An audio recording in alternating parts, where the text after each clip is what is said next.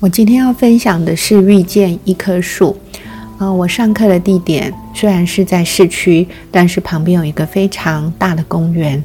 呃，偶尔我也会带孩子离开教室，然后到了大自然的怀抱里，在公园里面徜徉，在那边寻找灵感，或是从事写作。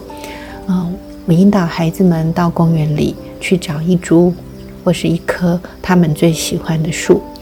就把它当做一个朋友一样，好像遇见了一棵树，就像遇见了一个好朋友，和树木说话，可以触摸树干，拥抱它，或者是坐在它的旁边，听听树在跟跟跟它做怎样的一个对答。嗯，于是他们就充满了一种觉得好奇或者是游戏的心情，开始去寻找自己心中最有共鸣的一棵树。啊，整个公园。充满了各种不同的树木，可能是小树、大树，或者是枯树。孩子们他们会以他们心情去做一份跟树的连接。他们开始靠近了那个心中有有共鸣的那株树，坐在他们的旁边，然后拿起了他们的手写板。我请他们先把树以铅笔把它描绘下来。当他在描绘的时候。其实他的心就静了下来，透过他的笔尖，他与树一起存在着。他观看树的样貌，勾勒它的树干、树枝、枝丫，甚至画到非常细节的粗糙的纹理，甚至叶片。然后他们开始感受这个树的样貌、树的生命，看到了树干、树枝、枝丫在天空背后有。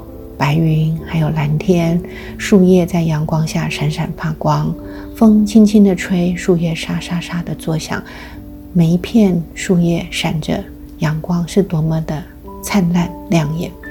枝桠在空中摇曳着，好像一支笔在天空书写着心情。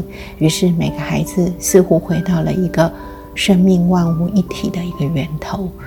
当他们看到这棵树，其实在手绘这棵树的时候。开始与树连接，他的内心也滋长出一棵树。这个树的宁静滋养着孩子的心。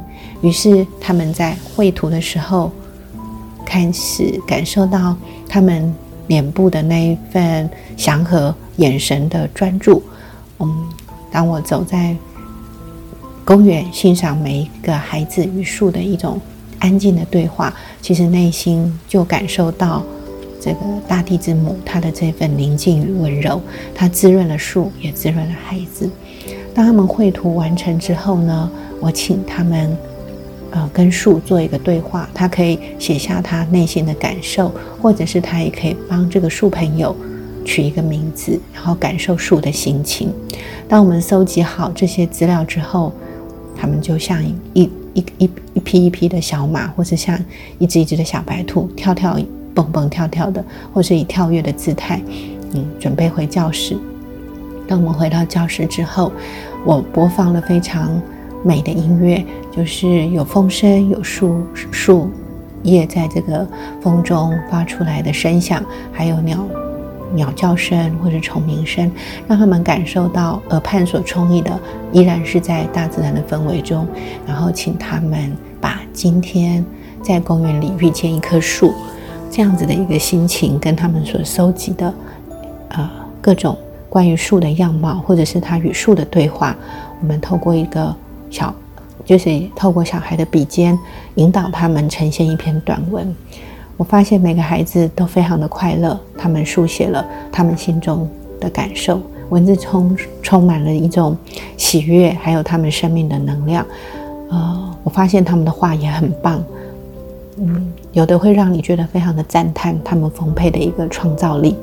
当写完之后呢，他们就跟我分享说，他们可以感受到，其实那个树真的很喜欢他，或者是下次他们经过的时候，他们会再看那个树一眼，因为他觉得透过今天在公园里跟一个树、跟跟一株树做朋友这样子的一个过程，他觉得。